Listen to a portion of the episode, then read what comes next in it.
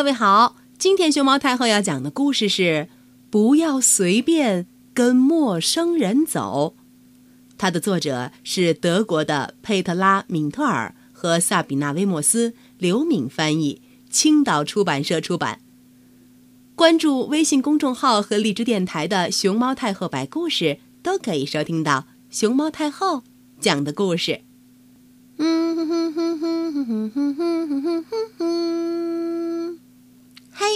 你们好，我叫雷娜，今年六岁。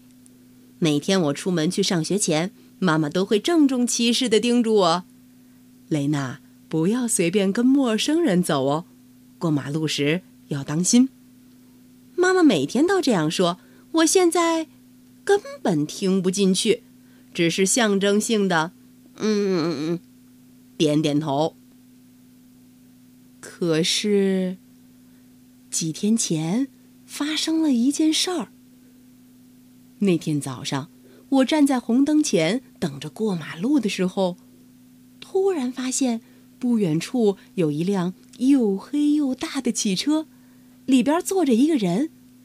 天哪，那个人阴沉着脸，好像一直在盯着我看。他看上去是多么可怕呀！那时候天还没有完全亮。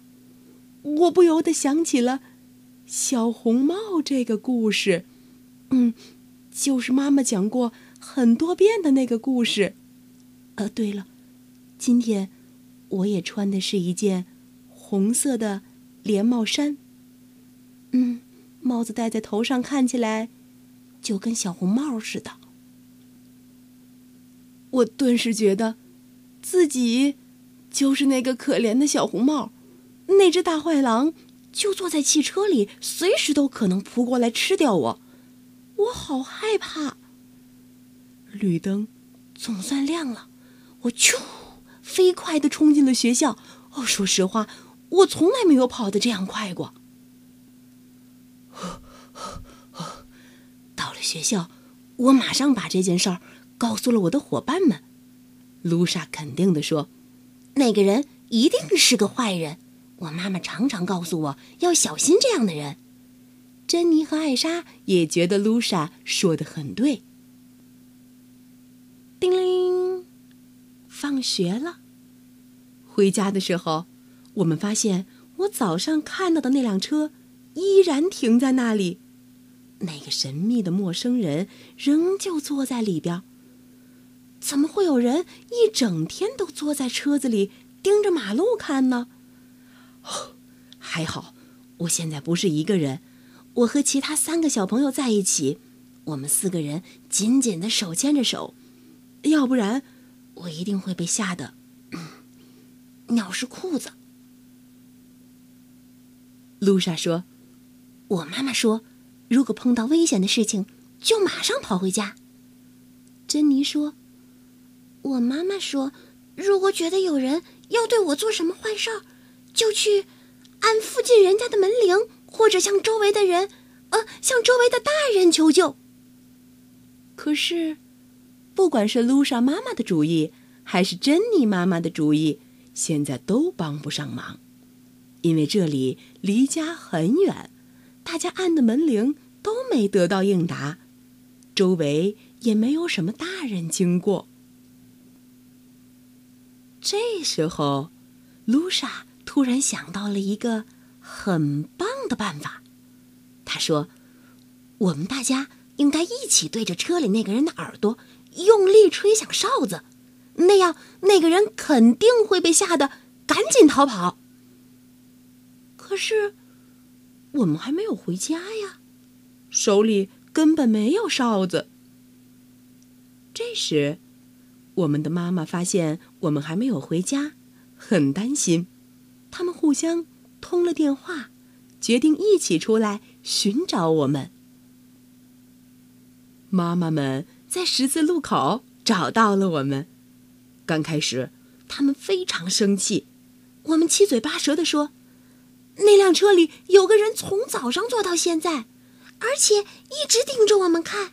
是呀，他在监视我们，从早上到下课呢，一直到现在。”一直到现在都坐在那里呢。这下子，妈妈们开始对那个人生气了。他们一起走向那辆车子。哇，妈妈们实在太勇敢了！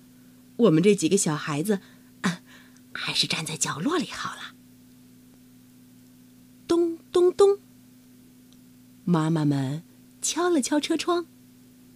那个人突然看到这么多妈妈站在外面，呜，好像吓了一跳。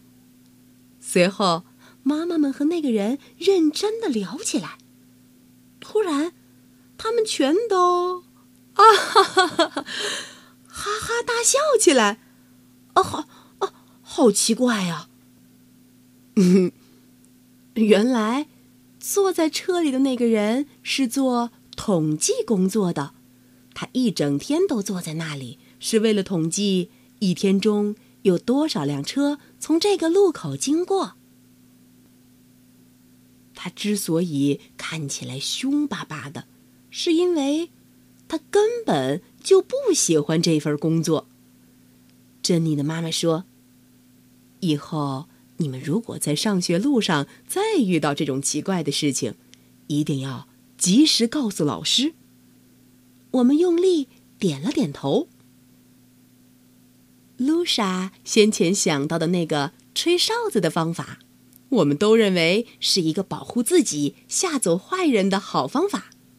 现在我们去上学的时候，每个人的脖子上。都会挂一个哨子。如果真的有陌生人想对我们做什么坏事儿，我们就会对着他的耳朵，嘘，用力吹响哨子。这是我们保护自己的其中一个办法，分享给正在听故事的你。哦，对了，如果。在路上遇到了坏人和奇怪的陌生人，你会怎么做呢？